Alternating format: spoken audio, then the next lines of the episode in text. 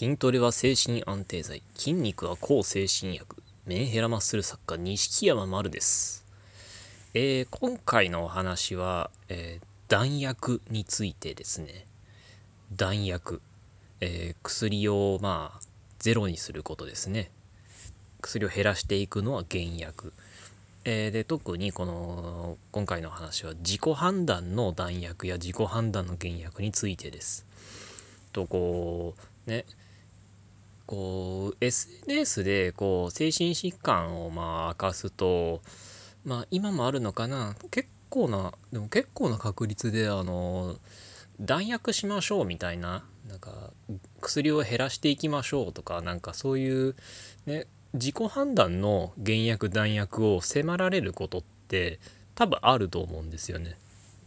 でそれはまあネットに問わずまあリアルな生活においても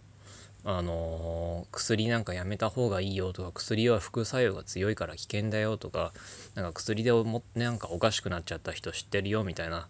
ことをすごいこうね薬飲んでも治らないよとかって言ってあの今飲んでる薬を手放すことをすごいこう強要してくる薬を手放すと迫ってくる人たちっていうのがまあ結構いると思うんですね。多分誰でも一回はそれ言われたことあるんじゃないのかなって。僕も一時期すごいしつこく絡まれたこともあってだけどとにかくあのそれはもう無視してください。もうできるんだったら縁切った方がいいと思います本当。あの薬をねあのそもそも薬は危険だとかって言ってるけどあの薬が危険じゃないわけないじゃないですか。あの危険だからこそそれを取り扱う人には何年も何年も勉強をして専門的な資格を取った人しかその処方できないというシステムになってるんだから素人がそれをいじっていいわけがないんですよ。危険なものをただ毒な毒として使うんであればそれは素人がやることであって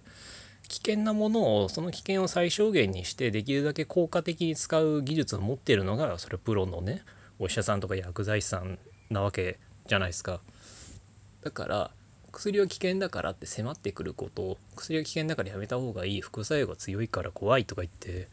迫ってくることはそもそも根本的に間違ってる話なんですね。でよくこうなんかこう弾薬を訴える人もとも私ももともとうつ病でこう苦しんでたけど薬をね弾薬したら元気になった自分を取り戻したみたいなことをすごいアピールしてくる人がまあもうそういうのもいると思うんですけどあのーそういう話がじゃあなんで目立つのか？なんでそういう話がなんかすげえ話として聞こえるのかって言ったら当たり前じゃないからなんですよね。もしその薬を自分でポイしてその結果元気になるのがごくごく当たり前に普通に起きているそれが誰でも知ってるようなものなのであればそんな話目立たないんですよね。あの逆説的ではあるんですがそういうこう薬をやめたら元気になったとかそういうお話がなんかさもすごい話なんか目立つようなすっごいお話斬新なお話に聞こえるのは基本的にはありえないからなんですよね。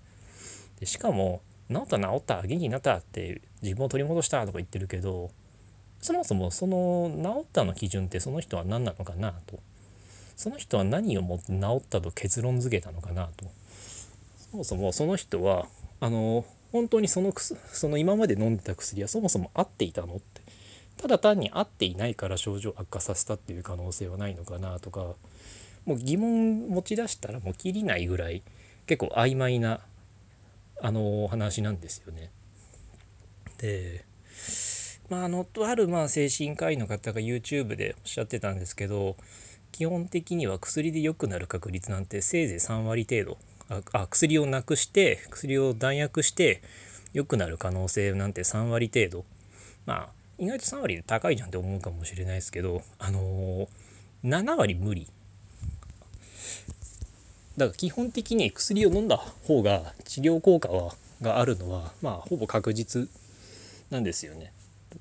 だからその弾薬しましょう弾薬しましょうってましてねこう医者と相談しながらちょっとずつ減らしていきましょうっていうことではなく医者の言うことを無視して自己判断で薬を急に減らしちゃいましょう全部捨てちゃいましょうなんていうのはもう危険以外の何物でもないんですね。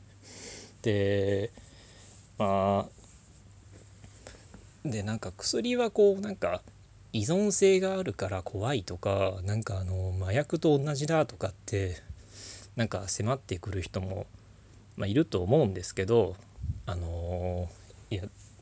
それでもあのねあの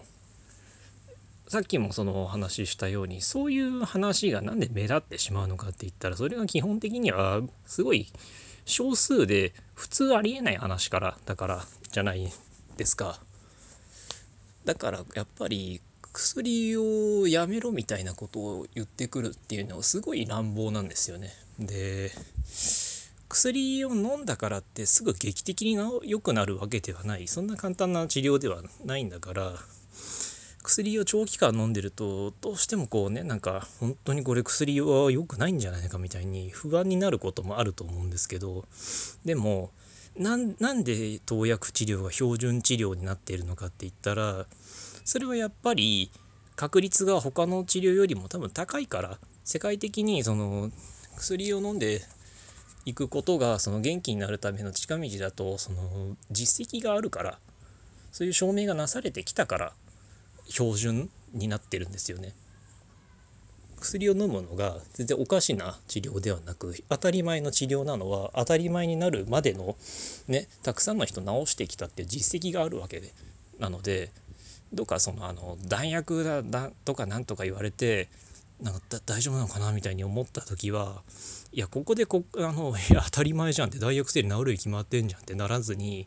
弾薬すれば治るのかなみたいに不安になるっていうことは弾薬することが基本的には良くないっていうことの証拠なのでまあ無視しましょう。そういう人たちはめちゃくちゃ悪質です。僕もあの未だにあ僕僕もあの薬今飲んでないんですけどそんでも弾薬しましょうとかってあの突然迫ってくるあの意味わからない人たちもいるのでもうそういう瞬間にもう無条件に無視します。どうせ話したって無駄なので。だからもうあのそういう人たちはもうほんとアレルギーみたいな薬を適視してでなんかこう世界のねすごいこう製薬会社の陰謀とかなんかアメリカの人口削減計画みたいななんか中二病な話中二病って言っていいのかな、まあ、そういうやばいお話をまあ盲信してそこからなんか薬をねかなり危険な兵器みたいに扱ってくるあ薬っていう話題に対してすごいアレルギー的な反応を見せる。ちょっとまあ申し訳ないけどちょっと距離を取った方がいい。変にこう宗教臭いようなちょっとまああんまり関わらない方がいい人たちだと僕も考えていますので、まあ、そういう人たちはまあ無視して黙々とねそんな人たちの言うことを聞かずにあのお薬飲んで標準治療をしていきましょう。弾薬は危険なので絶対にやめてください。というお話でした。えー、今回のお話に対してなんかごご意見とかご感想とかあったり今後こういうお話取り上げてほしいななんてものがありましたら、えっと、僕の Twitter までよろしくお願いします。ありがとうございました。